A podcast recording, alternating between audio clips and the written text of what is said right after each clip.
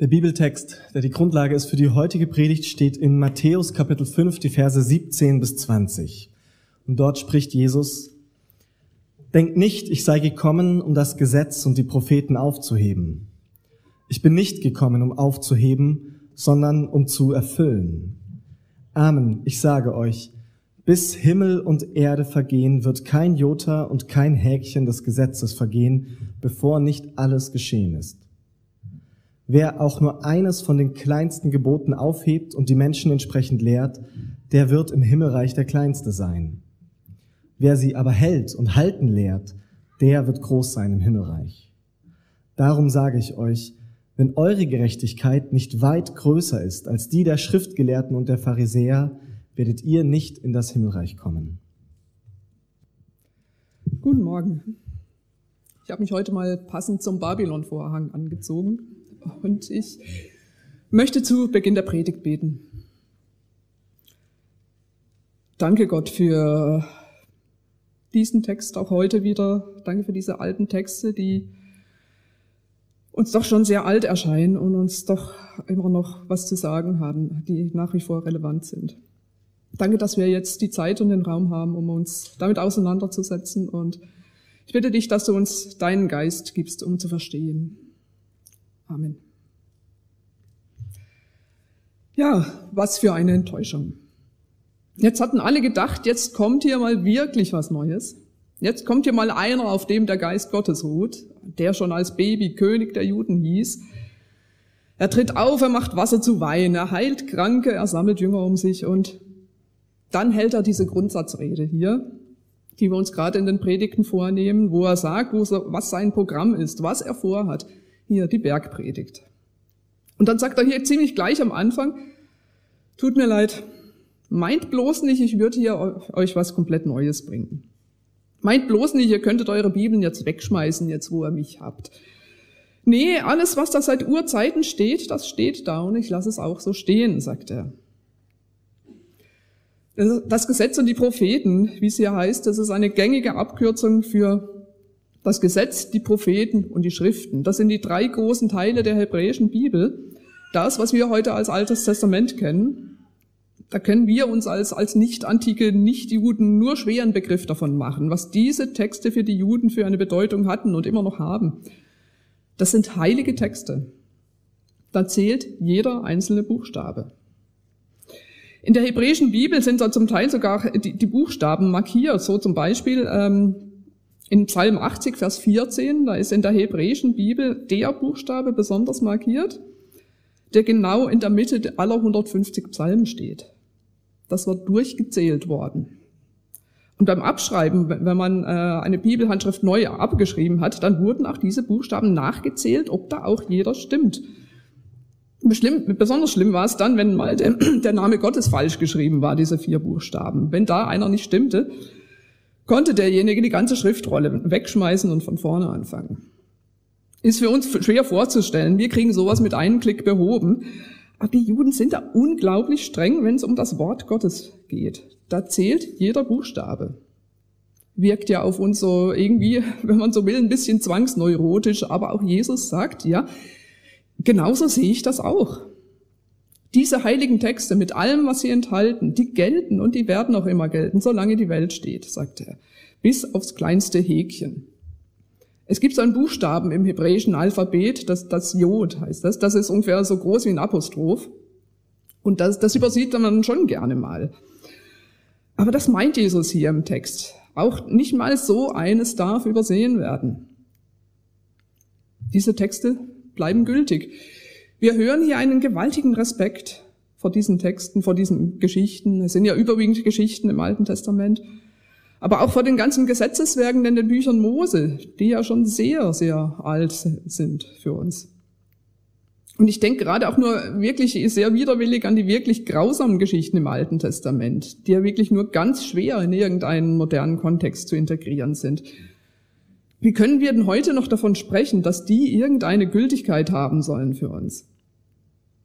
Das ist das Spannende dran. Und spannend meine ich, ja da, meine ich da durchaus in dem Sinn, dass es uns in Spannung versetzt.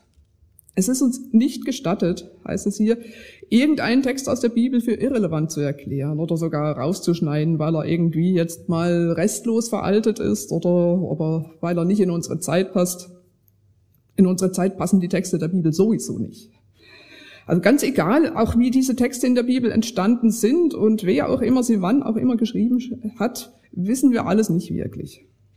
Und ist letztendlich, finde ich, auch gar nicht so sehr wichtig. Denn die Tatsache, dass es diese Texte gibt, dass wir sie haben als heilige Texte, ist so eine permanente Anfrage an uns, uns damit auseinanderzusetzen. Und auch in aller Bescheidenheit uns damit auseinanderzusetzen. Wenn wir da was nicht auf Anhieb verstehen, dass wir uns fragen, was kapiere ich jetzt daran gerade nicht? Was fehlt mir irgendwie an Zusammenhängen, an Hintergrundwissen, um das zu verstehen? Wo bin ich der Kind meiner Zeit? Oder wo fehlt mir auch deswegen der Zugang? Und ganz allgemein, was ist es, was mir dieser Text heute sagt? Wo stellt er mein Gedenken und Empfinden in Frage? Wo fordert er mich heraus? Inwiefern ist aber auch gerade das, was ich brauche? Oder wenn mich so ein Text ärgert, warum ärgert der mich? Was sagt das über mich aus? Das ist spannend. Ja, das ist auch richtig Arbeit. Äh, ich selber mache ja auch genau das beruflich, aber es ist auch Aufgabe für alle von uns, auch wenn ihr, auch wenn ihr keine Theologen seid, dass wir die Bibel lesen, uns damit beschäftigen und uns wirklich damit auseinandersetzen, was damit das mit uns zu tun haben soll. Die Bibel ist unsere Richtschnur fürs Leben. Das Alte Testament, auf das sich Jesus hier gerade bezieht, aber auch das Neue Testament, das seit ja dazugekommen ist. Die Evangelien, also die, hier die Biografien von Jesus. Die Briefe an die neuen Gemeinden und dann zum Schluss die Offenbarung des Johannes, eine prophetische Schrift. Die bilden insgesamt den Kanon der Bibel. Diese Sammlung von Texten, die die Bibel bilden. Kanon heißt eigentlich Rohrstab. Es ist eine Messlatte.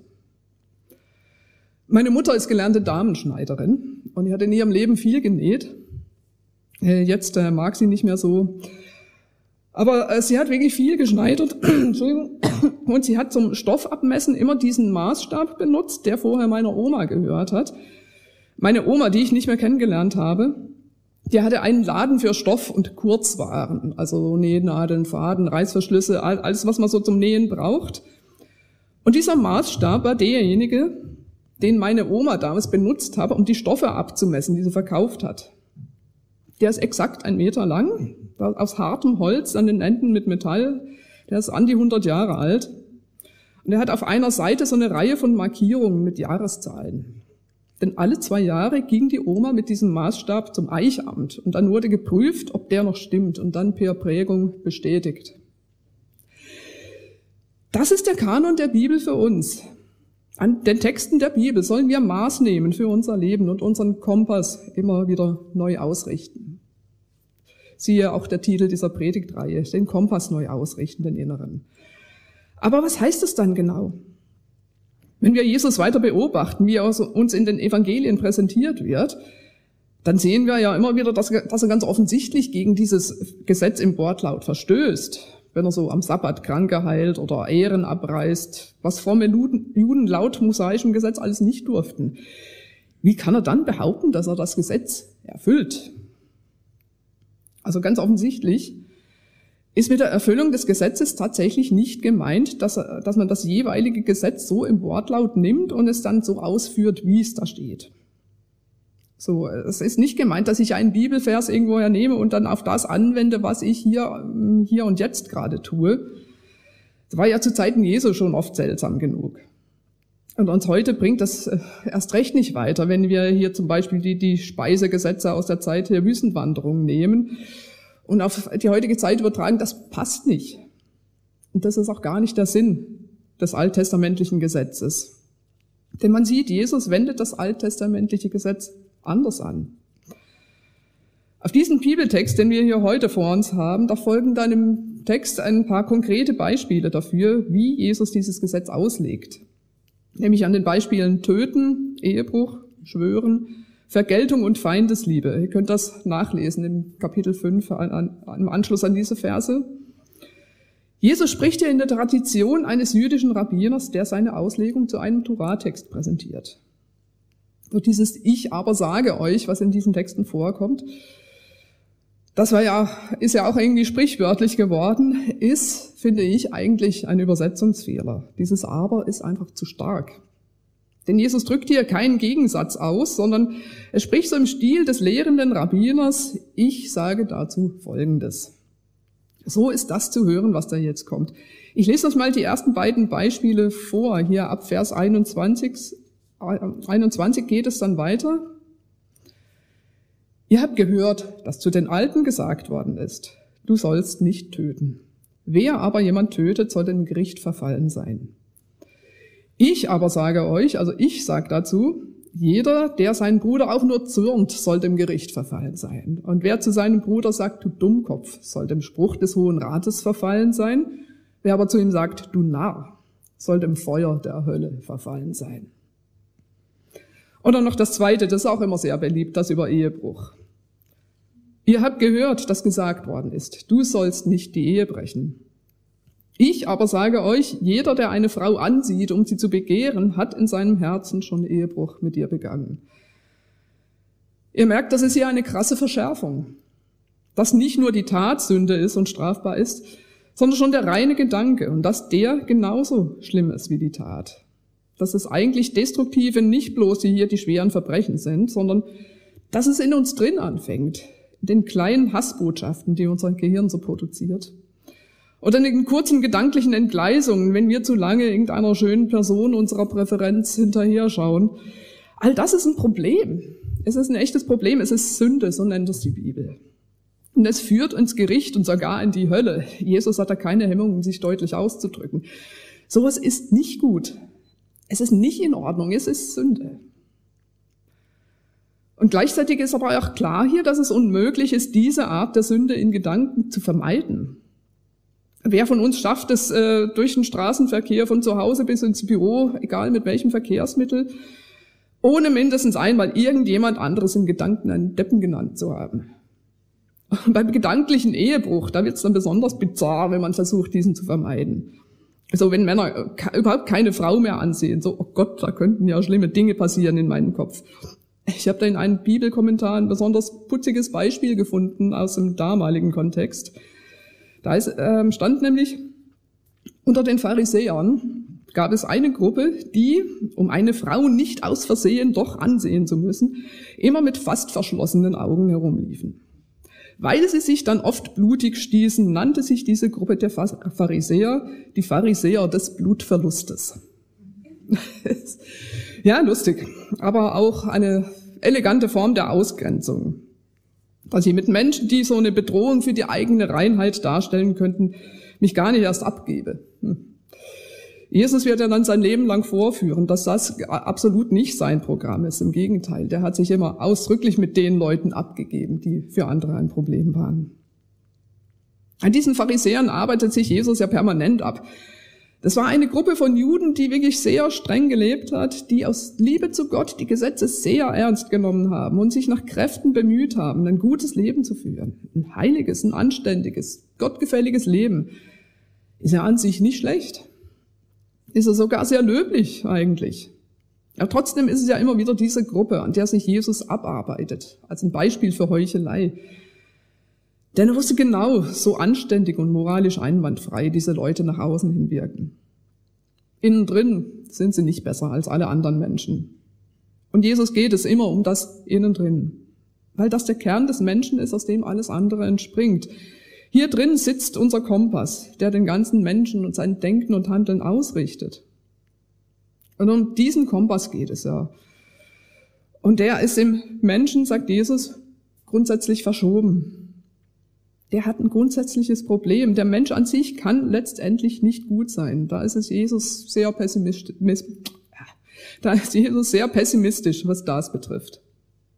Im Prinzip sollten wir alle in der Hölle landen. Sagt er hier sehr unverblümt. Uns fehlt innen drin die grundlegende Qualität, die uns irgendwie als gottgefällig qualifizieren könnte, egal wie gut wir nach außen hin wirken. Aber Jesus bleibt ja hier nicht stehen, sondern jetzt kommt's. Er sagt ja, ich bin gekommen, um das Gesetz zu erfüllen. Es ist ziemlich mehrdeutig. Einmal kann das Gesetz erfüllen ja heißen, äh, das Gesetz bis ins kleinste Detail zu befolgen. Es kann aber auch heißen, das Gesetz zu seinem Ende zu bringen, den Deckel drauf zu tun, der noch gefehlt hat. Was das konkret bedeutet hat, das war so am Anfang hier bei der Bergpredigt niemals von seinen Zuhörern so richtig klar. Aber uns liegt die Geschichte natürlich im Ganzen vor und wir können lesen, worauf die Evangelien alle hinzulaufen. Und dann äh, wissen wir auch im mosaischen Gesetz gab es eben nicht nur Moralgesetze, sondern auch Opfergesetze.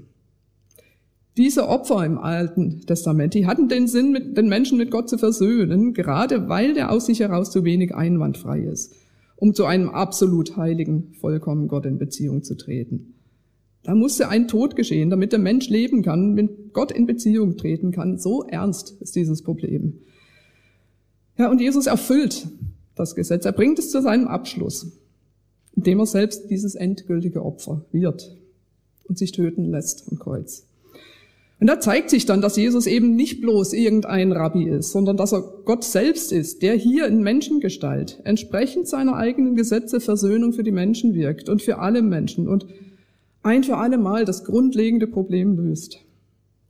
Im Hebräerbrief, äh, weiter hinten im Neuen Testament, wird, wird das alles sehr ausführlich be behandelt. Da hat dann sehr viel später ein unbekannter Autor das alles theologisch formuliert und eingeordnet. Ja, es gibt ein Ende des Gesetzes. Es gibt ein Ende für diesen Fluch, der auf dem Gesetz in seiner absoluten Gestalt liegt, die uns alle in die Hölle schickt. Und dieses Ende heißt Jesus Christus. Und deswegen sprechen wir hier davon, dass, dass Christus die Mitte der Schrift ist, also die Mitte der Bibel ist. Weil auf Jesus Christus erst alles zuläuft und nach seinem Tod und seiner Auferstehung dann auch alles von ihm ausgeht, was wir glauben und lehren. Das ist das Zentrum, das ist der Dreh- und Angelpunkt. Jesus ist immer derjenige, auf den wir unseren inneren Kompass ausrichten. Tim Keller war Pastor einer großen Gemeinde in New York. Er ist inzwischen im aktiven Ruhestand. Und äh, ja, aus der Arbeit von Tim Keller ist ja ursprünglich auch mal das Berlin-Projekt entstanden, nebst vielen anderen. Der wird inzwischen hier nur noch selten zitiert. Aber er hat als Zusammenfassung für seine Kernbotschaft so diesen einen zentralen Satz geprägt. Den findet man auch als erstes auf seiner Webseite, wenn man da nachschaut. Und dieser Satz lautet, du bist sündhafter und kaputter, als du es je glauben könntest. Aber gleichzeitig bist du mehr geliebt und angenommen, als du es je zu hoffen gewagt hast. Ich sag das nochmal. Du bist sündhafter und kaputter, als du es je glauben könntest, aber gleichzeitig bist du mehr geliebt und angenommen, als du es je zu hoffen gewagt hast. Das ist das Evangelium, das ist die gute Nachricht, die äh, Tim Keller und auch wir hier zu verkünden haben. Diese beiden Dinge, die für jeden Menschen gleichermaßen gelten. Ist so realistisch, was so die Kaputtheit von uns allen betrifft in ihren jeweiligen Ausprägungen. Und gleichzeitig so hoffnungsvoll und unglaublich positiv und lebensbejahend, weil wir alle vollkommen geliebt und gewollt sind, so wie wir sind. Ich mag nicht restlos alles, was Keller schreibt, aber diesen Satz mag ich sehr. Das äh, klingt ja auch sehr nach dem, was lange vor ihm Martin Luther auf Lateinisch gesagt hat.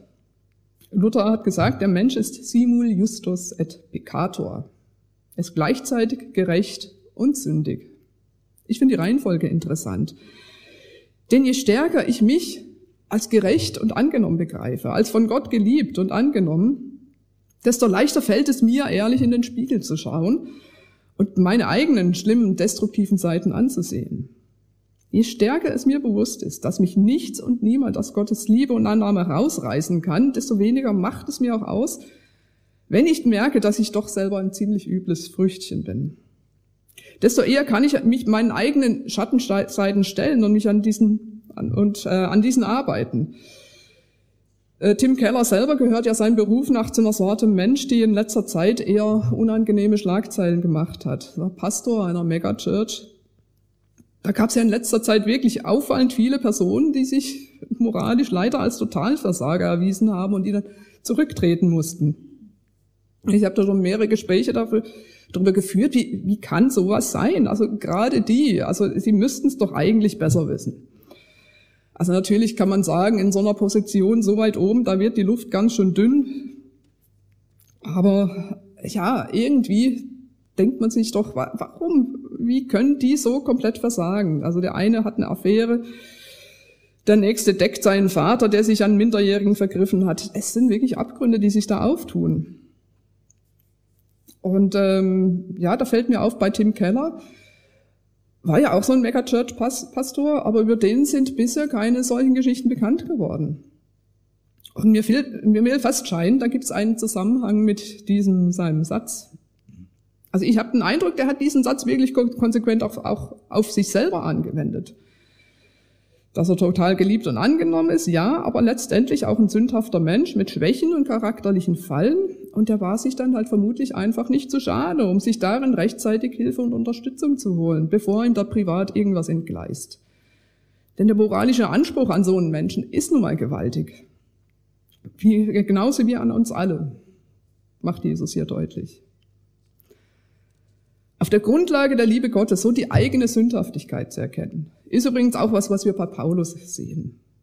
Auch der war ja im Lauf seines Lebens immer mehr in der Lage, sich selbst komplett realistisch als der zu sehen, der er war. Man kann das in seinen Briefen nachvollziehen.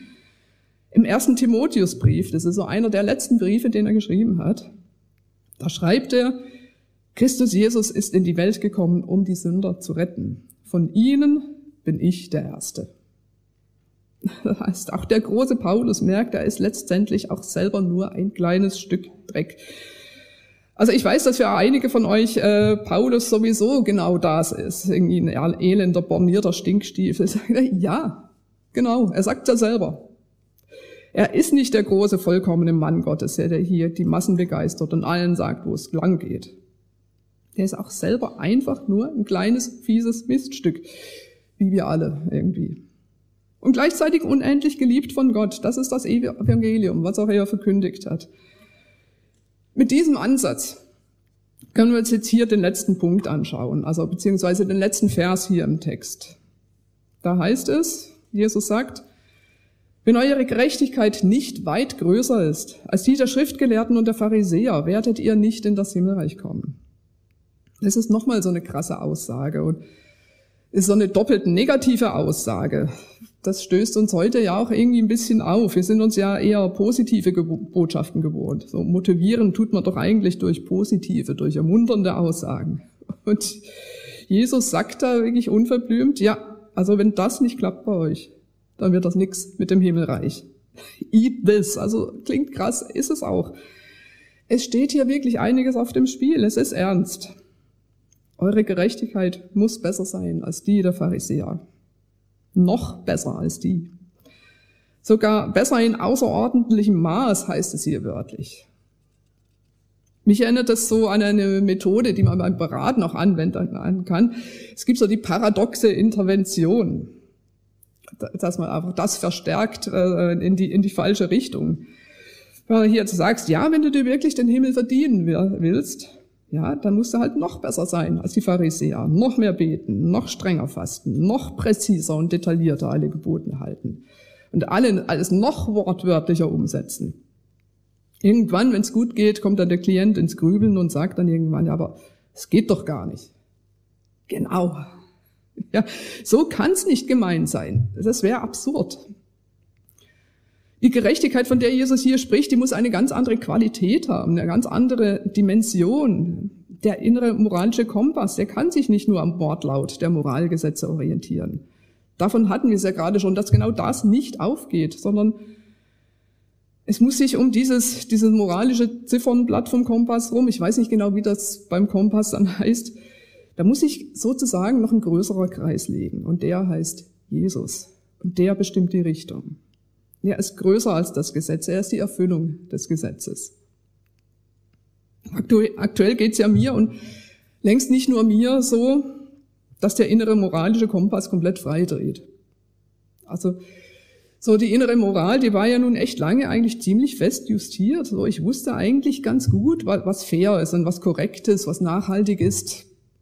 Ja, und wenn man mir vor einem Jahr gesagt hätte, dass wir heute einen grünen Wirtschaftsminister haben, der nach Katar fährt, um Gas zu kaufen. Und dass wir schwere Waffen in einen Krieg schicken und machen wir uns mal nichts vor, diese Panzerhaubitzen, die wir da schicken wollen, das sind Höllenmaschinen. wo so ein Geschoss hintrifft, da, da lebt in einem Radius von 50 Metern keiner mehr.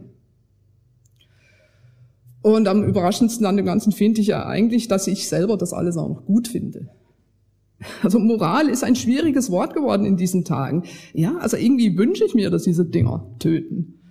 Denn zugucken, wie, so ein, wie ein Volk massakriert und traumatisiert wird, das geht ja auch nicht. Ich glaube, es hat ein Krieg so an sich, dass er, egal was ich tue und auch wenn ich gar nichts tue, es geht nicht anders, dass ich mich und auch jeder andere sich komplett moralisch dreckig macht. Also wenn ich dann überlege, was ich in Gedanken in den letzten Wochen alles gemordet habe. Es ist schwierig mit der Moral gerade. Und wir kamen ja auch gerade theologisch äh, im Moment wieder Texte raus, von denen wir eigentlich dachten, äh, sie wären eigentlich so reine Zeitdokumente von damals, als es hier Krieg gab. Und ich hatte dann immer so dieses nostalgische Staunen, so, oh, das muss schlimm gewesen sein damals. Und zum Glück sind die Zeiten jetzt anders, aber ja, so zum Glück stecken wir heute ja nicht mehr in so einem moralischen Dilemma wie damals die Christen im Dritten Reich. Aber leider ist Dietrich Bonhoeffer gerade wieder total aktuell. Der hat sich ja damals auch gewandelt vom eigentlich Pazifisten zum Kollaborateur in einer Verschwörung, die einen Mord zum Ziel hatte.